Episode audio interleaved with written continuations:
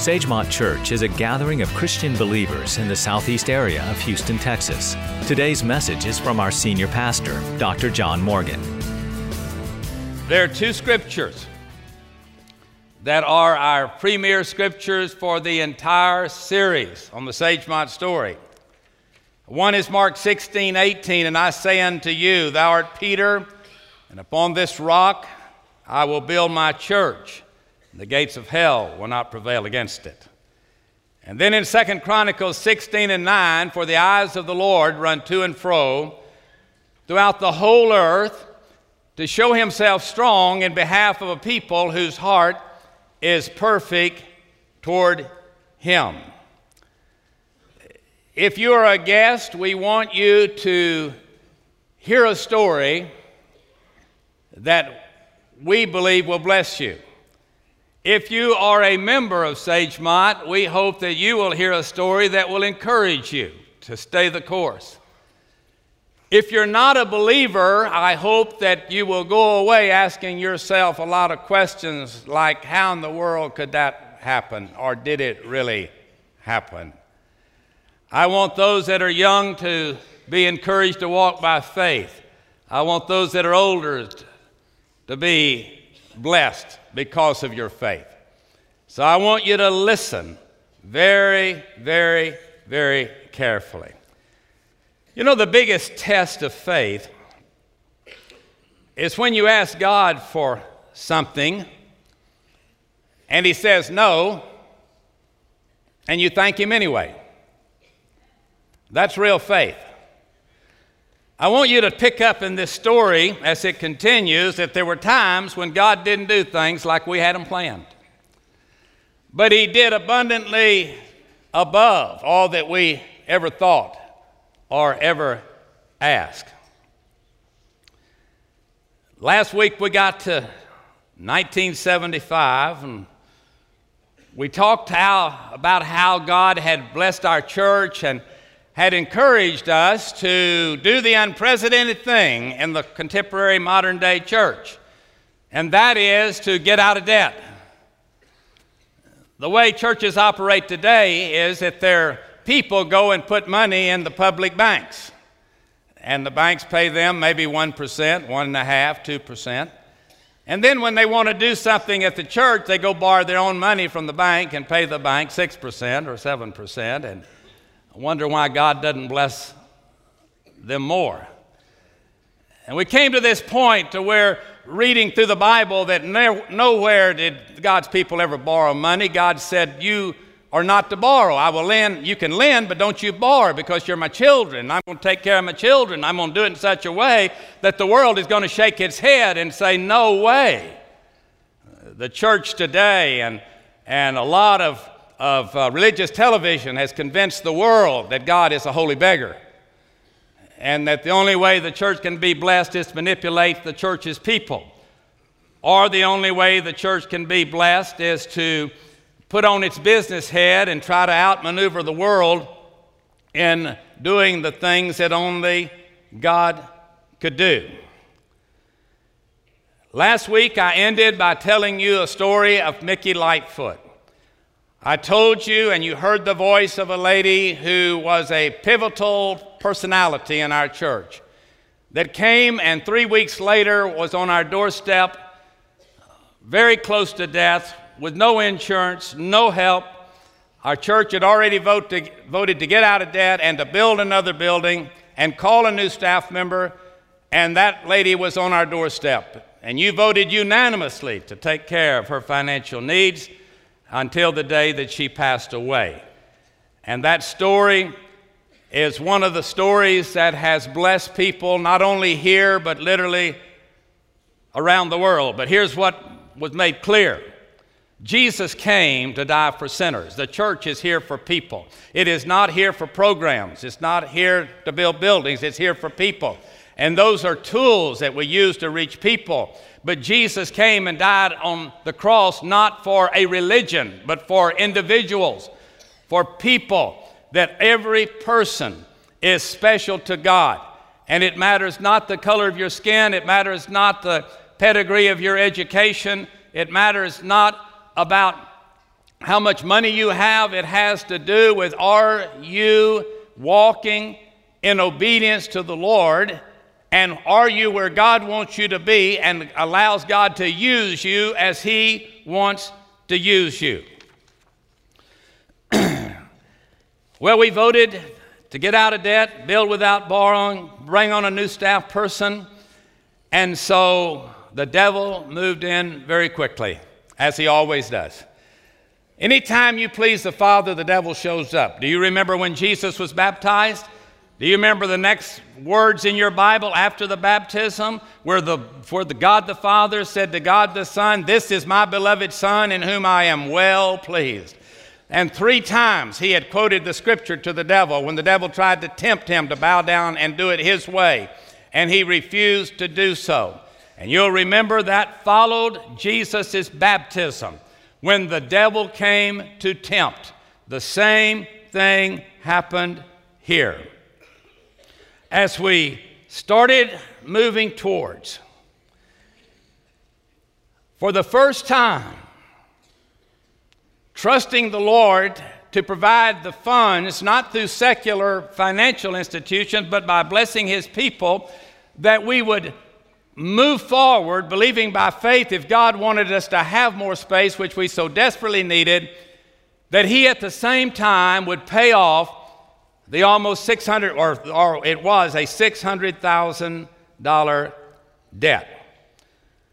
So when we said we would move forward and build a new uh, building, 10,000 square feet, that would cost $200,000 plus furnishings, we had to find a builder. Now that was an interesting journey. We could not find a Baptist builder to build a Baptist church that wasn't going to have the money in the bank to pay for it before he ever started.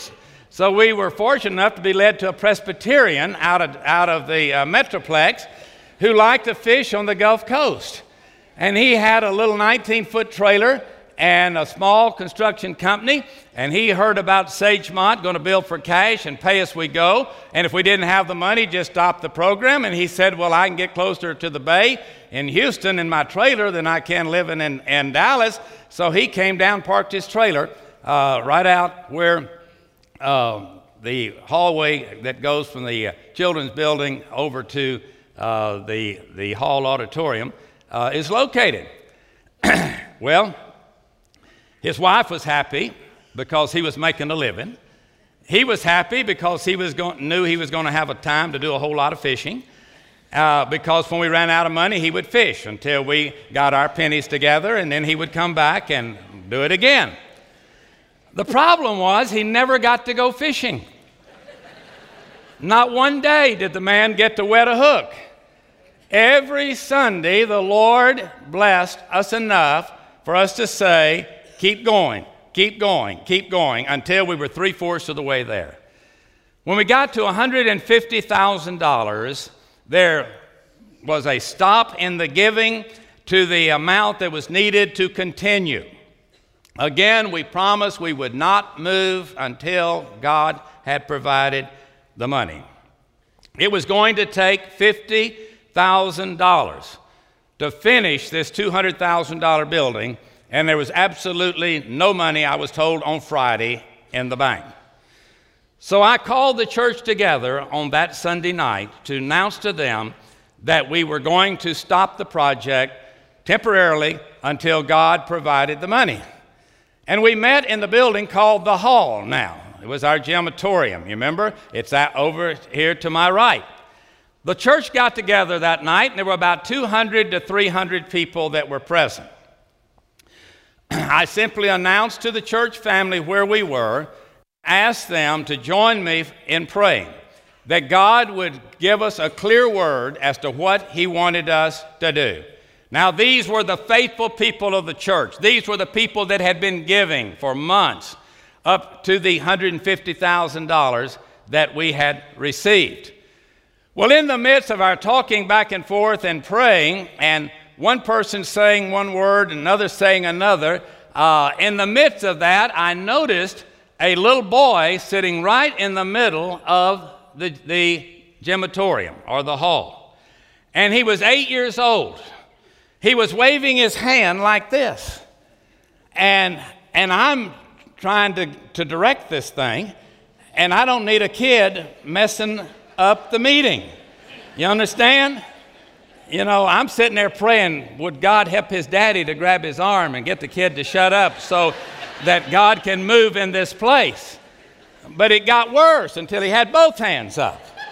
And I was calling on people that hadn't even raised their hand. They were wondering why you call on me. You know, they thought I was an auctioneer or something. I just wanted anybody to say anything. So the kid would wear out. Well, finally, I saw that wasn't going to happen. So I just stopped and I said, Doug, his name was Doug Baker. I said, Doug, what do you want to say? Doug climbed up on the chair and stood up in the chair. And he said, Brother John, I've been saving my money to buy a record player. Now, for you young people, that's like a young person saving money to get an iPhone, okay? and he said, I've been saving my money to buy a record player. And he said, But, Brother John, I think we need a church building more than I need a record player. And he said, I've got 42 or 46 dollars in my bank, and if my mother will carry me home, I would like to go get that money and give it to build our church. And folks, amen and amen. When that young eight year old boy, who incidentally grew up in that $2,500 building I talked to you about last week, our first building, the little children's building, he was one there on opening Sunday. He was now eight years old. When he said that, it was time to get out the chicken buckets. And we passed those buckets around. It was the most disorganized thing you ever saw. You know, some people took the opportunity to leave, while others took the opportunity to uh, act like they were asleep, and others were waving. But whenever the buckets were taken back and counted, there were $46,000 in those buckets. Listen, $46 gift from an eight year old child was multiplied 1,000 times, and everybody there saw how a little child can lead them. That's the way God works. That's what happens when you take care of children and you train them up in the way of the Lord. And they are sensitive to the Holy Spirit rather than what their peer group is doing. And they are able to just take over and do what needs to be done to the glory of God. Well, when that happened, uh, and we dismissed, I went outside and the Presbyterian had been asleep for a couple of hours, getting ready to get up early and go fishing. And I knocked on his trailer door, and he came to the door in an undershirt and hair down in his face. And I said, Well, uh, I just didn't mean to wake you up for long, but because uh, I want you to go back to sleep as quick as you can, because uh, in the morning we're going to continue with the building. And he looked somewhat disappointed, but the rest of us were ecstatic about what had happened. And there was another thing that happened during this time, and it happened at the local bank. right when we got to the end, you know, whenever you get to struggling, there's a few backslidden members in every church that'll get at the coffee shop and they'll start spreading the word. Well, just as I thought, just as I thought, just like I tried to tell some of those folks, uh, we ran out of money. Well, one of them had evidently been down to our bank because I went into the bank and I was I was filling out a deposit slip for, for myself, and I felt these cold hands of the president of the bank as he put his arms around me. And uh, I looked up, and it was the president. He said, Brother Morgan, it's good to see you in the bank today. He said, I understand that you're out on a limb down there at your church. Now, I don't know who told him, but I guarantee you somebody got there early Monday morning and told them that we didn't have the money. They just didn't come to the meeting on Sunday night. And he said, I just don't want you to worry about that thing. He said, Our bank will be glad to take care of whatever money you need because we want your church out in our neighborhood. And I don't want you to worry about it one iota. Well, now I've been around a little while then, I've been around a lot since. And I know he could see his sign up in front, this made possible by his bank and so forth. But for the first time ever, I had my banker where I wanted him for a long, long time. and I turned to him and I called him by name and I said, Let me tell you something. I said, I appreciate your concern, but we don't need your bank at our church. I said, Matter of fact, we're thinking about buying this bank.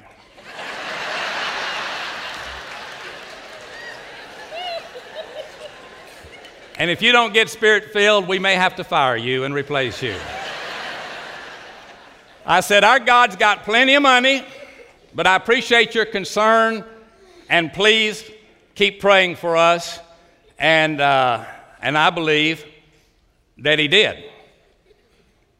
And uh, we had made up our mind there was no retreat. And uh, he said, uh, You rascal, you. He said, You really make it tough on a guy, don't you? And I said, Well, you got to understand that, God, that Baptists are God's favorites. now, now, you've got to understand what's behind that line. He's a Methodist steward in a Methodist church, all right? And I said, You got to understand that the Baptists are God's favorites. And he said, Oh, man, you're really rubbing it in. I said, Well, if, if he's doing it for us, he's not doing it for you Methodists then it must be that we're God's favorite. And he said, No, he said, I don't think so. He said, I just don't think we're doing it right over at our church. I said, You got it. I said, God's not looking for the sign, He's looking for the faith. God is looking for the people whose heart is perfect towards Him, for people that understand that their Heavenly Father owns it all. And God will be glad to bless the eyes of the Lord go to and fro throughout the whole earth. That does include the Methodists as well as the Baptists and the Presbyterians and whoever else. But God is looking for a people. And then he said, Well, I just think we don't do it right over at our church. I said, That's right. That's exactly right.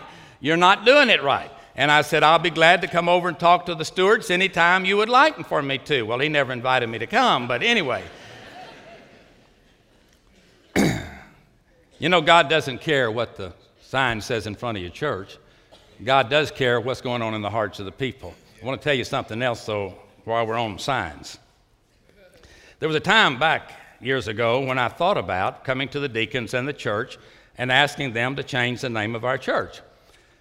My idea was to change it from Sagemont Baptist Church to Church of Your Choice. Now, now, the reason for that was we had no money in our budget to advertise. But everybody in town was putting signs up on Saturday night, tomorrow Sunday, attend the church of your choice. I said, that's going to be us. they, I mean, they were going off the 10 o'clock news, if y'all remember the local news. It's 10 o'clock, where are your children? Tomorrow, Sunday, you know, attend the church of your choice. I said, that's going to be us.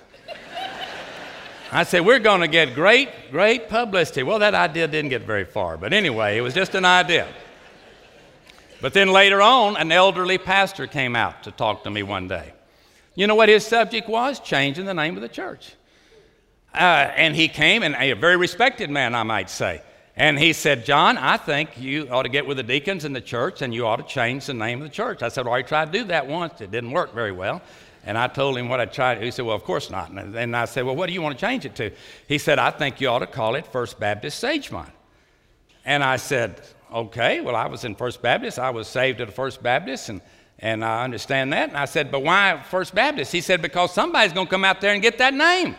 And a lot of people, when they move to town, they look for first. First Methodist, First Presbyterian, First Baptist. You know, then you have a Second Baptist and a Second Presbyterian, a Second Methodist, and the Baptists even go to Third Baptist, and, and after that, nobody wants to finish out the money, so there's no Fourth Baptist, you know, or whatever. So then they start naming churches by the street they're on, you know, Main Street, North Main, South Main, you know, Alameda, South Park, you know, whatever, or by subdivision, Sagemont, and, and, all. and then when you run out of streets in the town, and as the way churches keep splitting in small towns, they run out of streets kind of quickly, And then they just start naming them by religious stuff Maranatha, Holy Emmanuel Temple, you know, I mean, all that kind of stuff. Then when you run out of that, it's kind of like throw a pan against the wall and it comes down and goes ding, bong, bong, ding, dong. And that's the name of the church, you know, and you don't know what it really means, but it just sort of flows. But, but I was thinking about, I was thinking about it the first time. I wasn't thinking about it this time. And then I thought, well, you know what? The man is making good common sense because I know people are like that. I know that they are like that. And, uh, but I had this thought. If the only thing we have going for us is our sign, we really ought to close down and go where the Lord is. You see, the sign is not that important. Signs can be deceiving. Signs can lead people to think things that uh, are not always true because they think they can see. You, you say, you put out a sign that says, best Chinese food in town. If you don't like Chinese food, you won't go in at one time. I don't care how good it is, but if it says best food in town, you give it one shot. One shot. But we went through the sign thing, all right? Well, 13 months later, we paid off our debt. And, uh, and we burned the bonds one at a time. And here's a picture of the last bond. And uh, Roy Laird, and on the other side of the envelope is Judge Chick Schubel, uh, who is with the Lord. Both of these men are with the Lord as we burn the last bond to pay off the debt of Sagemont Church. From that moment until now, from that moment until now, there has not been one nickel borrowed, no offering plates passed, no pledge cards signed. Just tell the people to pray and seek the Lord and lay the vision out has been the policy of this church now for more than three decades. Well, we finished the building. And guess what? We needed more space. and the Lord just kept on blessing. And we put together a committee to study the possibility of building a new auditorium. The location is where the HRA auditorium is, the Hughes Road Auditorium, the auditorium that we met in for three decades. Mr. Adam Bliss from Dallas, Texas, was chosen by our committee. He was an usher at the First Baptist Church in Dallas, and he was uh, to draw up the plans. He came down to draw up the plans, and my father, who had gone through 42, 43 building programs at First Baptist Church Pasadena in his tenure there of 33 years, they went through 40, uh, two building programs without one negative vote. They had nine negative votes in the 43rd one. But my father had been around church buildings for a long, long time, and uh, Mr. Bliss came down and when my dad talked to him, my dad talked a little bit different than others would, would talk to people. It's always nice and courteous, but very much to the point. He told Mr. Bliss, he said, I want you to go back. We, we've got 2.5 million. Our church decided, our leadership decided that would be the figure, $2.5 million, that we would ask the Lord for to build the building. My dad said, Mr. Bliss, I want you to write that in letters six inches tall across your desk where you're drawing all these plans. He said, I know you architects, and I know you like to be known for the grandiose style of your buildings, but he says, we want to be known for paying cash for it, and the figure is 2.5 million. So write it across there. So when you get these ideas, write 2.5 million, 2.5 million, 2.5 million. Well, he drew up the plans. He brought them down, we put them out for bid, and they bid $4,800,000. 4,800,000. Now, the Lord had made it very clear to our church body and leadership that 2.5 million was where we needed to, to be and that we would stay there. We did not budge. We did not listen for one moment. Well, we better build it now because it'll be 8 million the next time you put it out. You know, you always have business people in your church that like for you to use your head. That's the reason I'm still looking for the verse. There's got to be a verse in here in the Bible that says God expects us to use our head. I just have not found the verse. I've always read, the just shall live by faith. And a church believes that. So, $4.8 million. Well, we just said, okay, that's fine. What do you do when you don't have the money to get something? You learn to do you learn to do without it. That's what you learn. We figured we got a Monday, Tuesday, Wednesday, Thursday, Friday, Saturday. We just have church all week if we have to. If God doesn't want us to have the building, we will just simply stop. And let me tell you when that was. that was 1979 now. A couple years passed, and any of you live in Sagemont in 1979? If you did, you would probably recognize what you're going to see on the screen because we had 25 inches of rain in 24 hours. In that period of, of, of, uh, of 24 hours, this whole subdivision went on the map all over the United States. It flooded to where I hit a car on Hughes Road in a motorboat and didn't even know the car was there. Now, let me tell you the purpose of the flood from Sagemont. If we would have built the $4.8 million building as planned and said, we'll pay what we can and finance the difference, we had learned God's got plenty of money. He never says, save me money. He says, that's Mattress Mac that has that in his book, all right? Not God. God says, I will provide your need according to my riches and glory. And God had plenty of money, but He had told the church what to do. So, whenever the rain came, we would have built that auditorium in four foot of water and still owed millions of dollars on it, but God stopped it. And when He stopped it, and the air cleared and the, and the Red Cross cleaned out the buildings of all the evacuees. It wasn't very many more weeks that we took those plans and we put them back out to bid in the same city. Two years later, they bid $2.5 million. Is that not awesome? God blessed his kids and reminded us again you walk with me. I've got a reason for everything I do, and you're going to see some more of those in the next couple of weeks. God doesn't do anything without a reason, He has a purpose, He has a plan. And God held us up in order that we could learn to trust Him. Well, everybody started bringing their dirt out here. The roads were going into Sagemont, so everybody could go dump their dump. Some were building swimming pool. Dump your dirt, dump your dirt. And began to raise the, the property up. Well, the Red Cross again continued to use it. You remember when Hurricane hit uh, Katrina came, how the flood people came out here? But we kept on believing that God was going to do a miracle. And we said we'll spend $1 million, $1 million and we'll start, uh, when we have a million, we will start the building. One million. Now, folks, that was a lot of zeros back in 1979. And so what we did was, I, I got all of our men together one night over in the hall. Some of you men that are here were at that meeting. There were 218 men there. I felt like, having read the Bible through about the 40 days, 40 days, 40 days, I asked our men how many of them would join with my family and that we would give everything we made to the Lord for 40 days, and we would en- enable ourselves to start that building. All the debt was, be, was paid, and that we would be able to, to get a million dollars, and at the million dollars, we would start building what we could build, just like we had done in the previous building, which of course was only $200,000. So I got all these men together and I said, Men, I don't think God wants us to borrow money. I have not changed that at all, but it's obvious that we need more space. And I want to challenge you to give your total income to the Lord for 40 days and uh, for us to come together. And when God gives us 300 families, we will move forward. We got 200 plus, 216, I believe it was the first night. About eight weeks later, a man by the name of Jim White walked down the aisle, gave me a card, and he said, I want to be a part of those 300 families and he was the 300th person.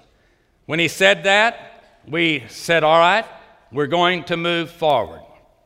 During that time, let me tell you something. As we move forward, our doctors in our church would see people, the dentists would see people, the mechanics would get your car running again. I mean, all kinds of things as we just pulled together to help one another out. and I got all of these men together 30 of, of them as captains. So there were 300 men now. Got 30 of them together. They had the name of the other 270 people, and we had an NFL draft. Everybody said they would do it, so captain number one, I asked them to be captains. they would pick a name. Number two, number three. We went around the room several times. The only people that knew the 300 names that were on that list were those 30 men. They picked until everybody had picked 10 people. After they'd picked 10 people, we said, All right, now, the pastor's not going to tell you what to do. Get your group together, start praying, and whatever God tells your team to do, then I want you to go and do it. Well, these guys got together, picked their teams, and they started meeting. I was not a captain of a team, but I was on a team. Our team responsibility was we would do anything, but we wanted to spread dirt, paint houses, build fences, and clean up yards. The first person we went over to, his name was Jim Long. He lived the second street down here, I believe it's Sage uh, Heather, and turn right, second house on the right. And this man had come to church the Sunday before. He had heard about this. He was not a Christian. And we said, We will do anything. If you've just moved to Sagemont and you want your house painted, we'll do it for you, and we'll do it uh, sober, and we will do it and uh, quickly. And so that's where we went the first night. And we ran over there, and uh, as we ran over to the, to the house, my job was to uh, clean uh, palm trees. These palm trees had been, uh, were out on the street, and they were about, oh, 25 feet tall. Now, my job was to go up those palm trees and to, and to trim those things. Now, I was a lot younger then, all right? So 30 minutes later, I get up in the palm tree. And uh, a man by the name of Bobby Murphy, who is with the Lord now, he was trimming the sidewalk. We're there to paint the house, put up a fence, uh, mow the yard, fill in the flower beds, trim the palm trees.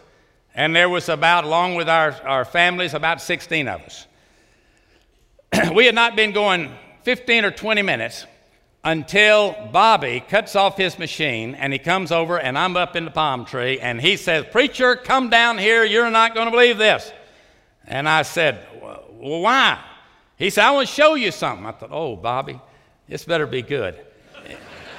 you know, it, it took me 30 minutes to get up this tree.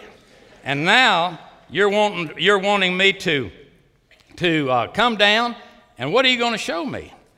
Well, he, uh, he gets me down there, and he comes over, and somewhere in my billfold, here it is right here, he says, Preacher, you're never going to believe this. I said, Well, try me. He opens up his hand, and in his hand is this $1 bill.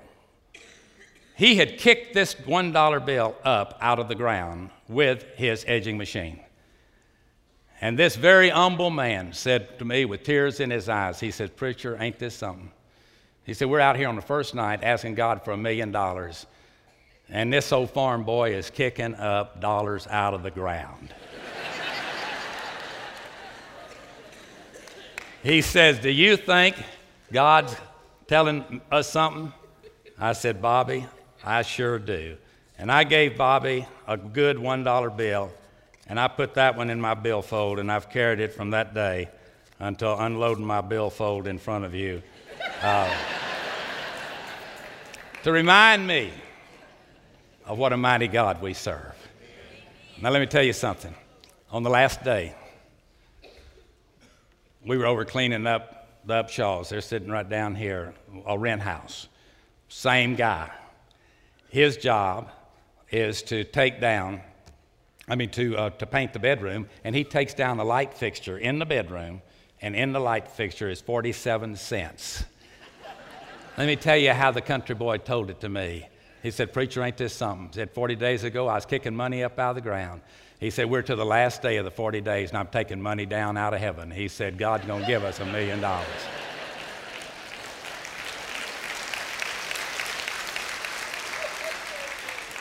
I want you to go back to that first night, and let me finish the story.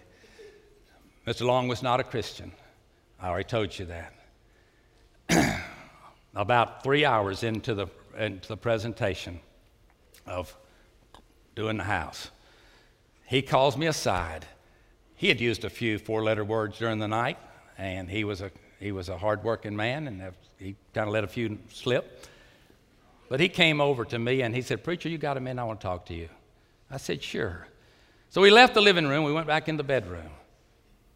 And he said, Preacher, he said, if somebody had told me 90 days ago when I was in Pennsylvania that I was going to be living in Houston and I was going to be in my home at 10 o'clock at night and a bunch of fanatical Christians were painting my house for free, doing my yard for free, spreading dirt for free, tr- trimming my palm trees for free. He said, I would have told them they were, and I'll let you fill in the expletive bunch of liars. And then he said, Why in the are you doing this? And I said, Do you really want to know? He said, I really do. So I got out my New Testament out of my pocket. In the next 20 minutes, I showed him how special he was to God. And he got down on the floor in his bedroom with me there, and he knelt and he asked Jesus Christ to come into his life. Then I said, I said to him, I said, James, I said, Would you go tell the people out there what, what's just happened to you? He said, I'd be glad to. He walked out into the, into the den. I told everybody, I said, Stop just a minute. I said, Jim wants to tell you something. And so Jim was still big, tough man. You can still see the marks of the, of the tears. And he said, I just want y'all to know that I'm your brother in Christ. And just a moment ago, no, he said, first of all, he said, first, I want to thank y'all for coming over and doing such a remarkable job on our house. But he said, just a few minutes ago, with the preacher, I asked Jesus to Christ to come into my life, and he tells me I'm now your brother in the Lord. And then he went on and he said, and I'm going to be baptized Sunday. Well, he was. My last word from Jim was he is chairman of the deacons of a church in the state of Pennsylvania now. He is, if he's still alive, he was, uh, he was chairman of the deacons about five years ago, and I believe that he is. He's still not that old a man, but that's what happened. His wife came on Wednesday night, and she said to our church, stood up and said, I never thought, said, I prayed for my husband for 25 years, said he's the best man I've ever met. He's honest, he's a hard worker, he's good at what he does, but I'd have never thought it'd be a, in, a, in a building, um, at a time when a church was building a building, that my husband would be born again. And boy, we just had a Pentecost that Wednesday night, I want to tell you. You see, when God comes in, y'all, God has a way of doing things. He looks beyond the, the, the immediate and says, There's an opportunity to show a man I love that has been rejected, has rejected me because he's rejected other Christians. Now's his night to be saved. And that night, he trusted Christ as his Lord and his Savior. Well, those 40 days were an incredible time. I wrote the Financial Freedom Seminar. Uh, we'd go out to the farmer's market and we'd get a thousand pounds of potatoes and we would put them all down in the in the in sections 214 sections out there in the hall and you'd come by and you would pick up your your vegetables about 19 different vegetables and and we cut up a beef into stew meat. And we had stew and cornbread every night for 40 days and we still like stew and cornbread. And we ate and we gave everything to the lord that that uh, he would provide for us and people worked at extra things.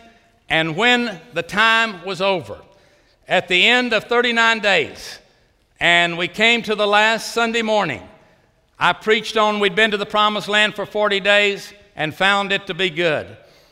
We knew that we were not halfway there to the million dollars. So we came back and uh, met at the church that night. And I told the people, I said, I'm going to be in my office all day today. Tonight we're going to meet till midnight. And at midnight tonight, we will know whether the Lord has provided or not. So after church, I went and got a Coca Cola, and I sat down at my desk, and I shut my eyes, and I took about a 10 minute nap. I then prayed for about 10 or 15 minutes, and there was a knock on my door. I went to the door, it was my neighbor. He was not a consistent giver at Sagemont. He was a wonderful neighbor. He had never learned to really give financially. He was very, very frugal. Matter of fact, he was downright tight. And, uh, and I opened the door, and he was standing there. And he said, Pastor, can I see you a minute? I said, Sure. So he came in. He walked into my office, and he said to me, he said, uh, I've been talking to my wife, and we have some stock in my company, and I would like to give that stock towards, the, towards whatever we need, towards a million dollars. He gave us a stock, it was worth $3,000. When I went back to the door, there was at least 10 or 12 people standing outside the door. The next person walked in and said, Pastor, we've got two houses. There's only two of us. We have no children. We have two houses. Both of them are paid for. We believe God wants us to give one of the houses. It was an $85,000 house. They gave the house. We sold the house in seven. Matter of fact, they said we already have a buyer for it, and we can close it in seven days. well, when I went back the next time, the line was way down the hallway. I went to 6 o'clock. 6 o'clock, I went into the auditorium. When I went into the auditorium, I told the people, I said, look, we're going to start at 6 o'clock. We got to go to the auditorium. I can't talk to you. I'll talk to you afterwards, but we went into the auditorium. And folks, we just started praising God at 6 o'clock. We had a lady by the name of Miss Exie James in the church. She was 92 year old black lady, could sing the stars down and could pray even better. And that precious lady at 10 o'clock at night was just singing and uh, praising the Lord. She started off and kept it up. And we would just join with her. Some of the songs we knew, and some, some of the songs we did, and some she was writing as she was singing. I mean, we were just having, having a big time. But, folks, in the middle of that, listen to me. I got to hurry the story. You'll never forget this story. I told the people, I said, Manuel Contreras standing right over here. And I said, if you've got something that you want to give, I don't know where we are. I did not know where we were. I said, you go tell him. While we were singing, a lady walked up to me at, in the hall. Now, she comes up to me, and I, I bend down. Her name was Ruth. She was crying. She said, Preacher said, I'm so happy. She said, When we started this, she said, I had one thing that I owned. And guess what? It was a record player. And she said, I gave it.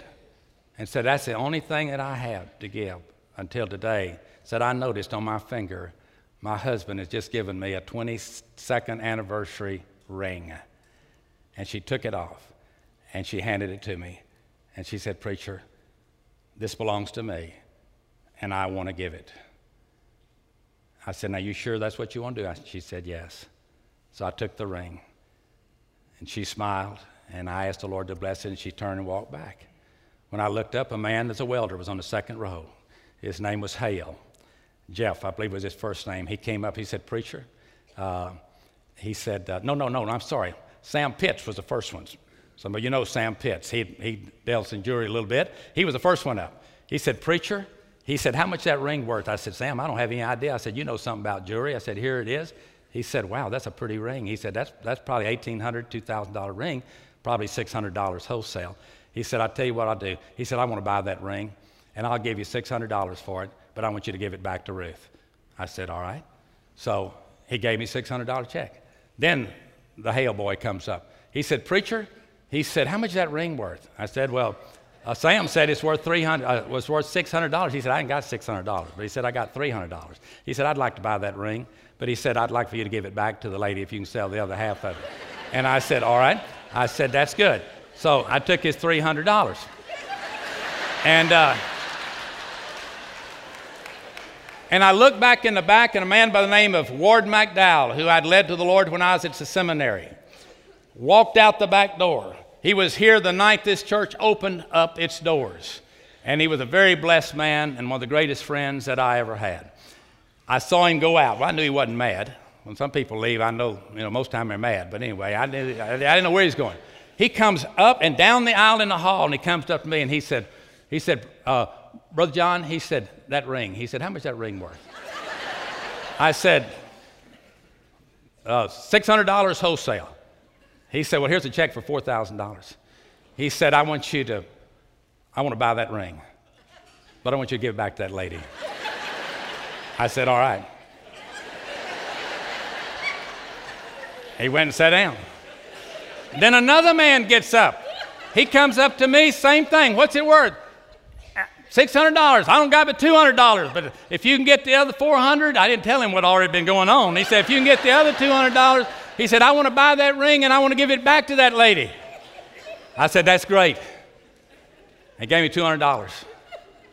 All right? Now, let me t- tell you what happened. Next morning, I drive up.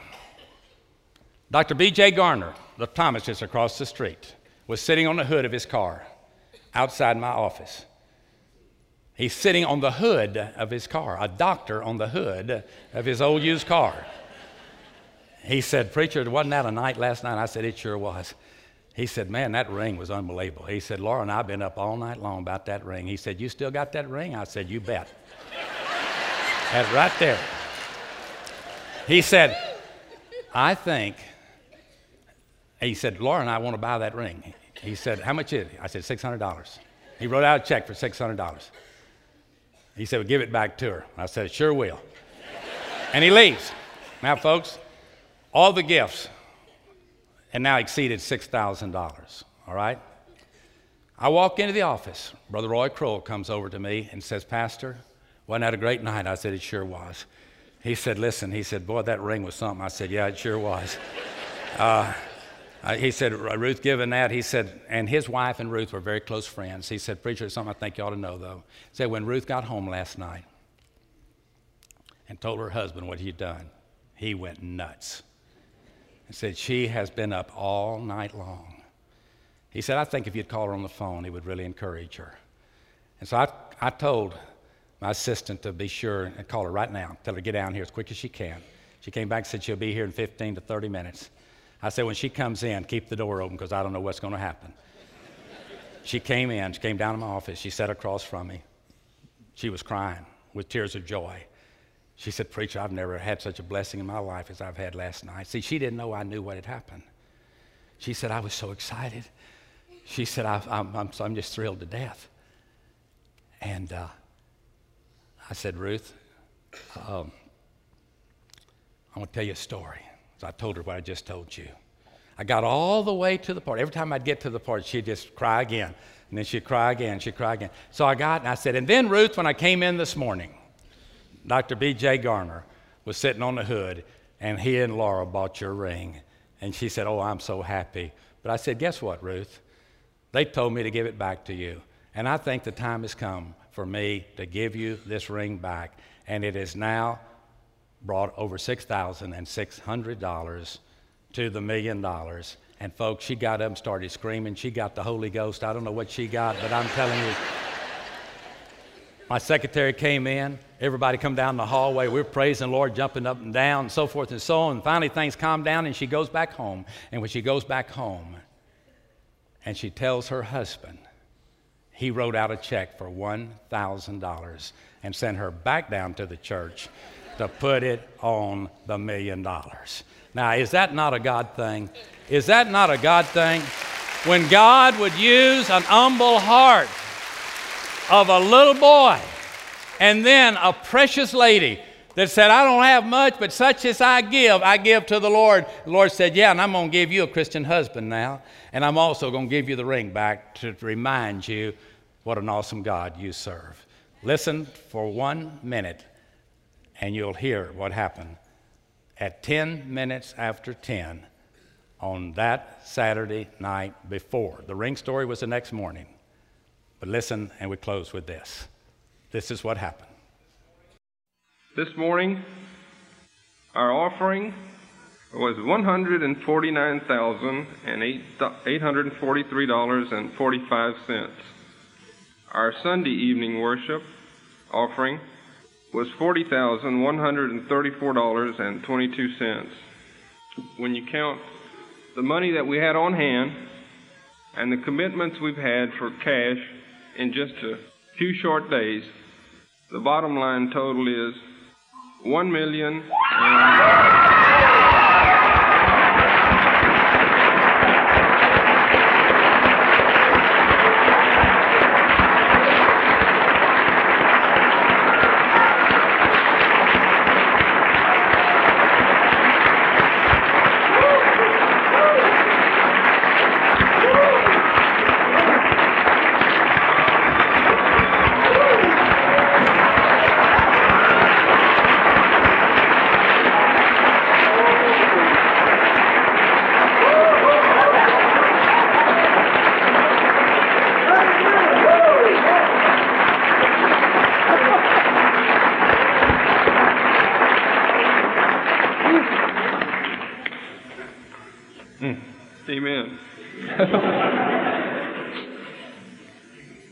One million and seventy-seven thousand four hundred and sixty-nine dollars and four cents. And four cents. you notice how depressed we were? Nobody lost a pound, but every single person, from the youngest to the oldest, discovered what a mighty God we serve.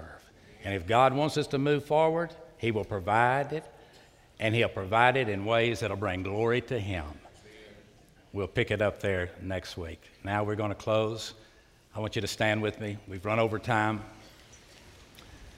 So you move quick. For those of you that are here today and would like to give your heart to Christ, you'd like to become a part of our church, you'd like to talk to someone about praying with you, I want to invite you to go to the Connection Center. It's right back behind that terrace here in the auditorium, out in the foyer, and come back in. There'll be somebody there to talk to you. So I want you to go there. For those of you the first time guests and would like to have one of the beautiful Bibles, would you come over to this direction, back out in the foyer, and pick up your family Bible and let me say hello to you? Let's sing our benediction.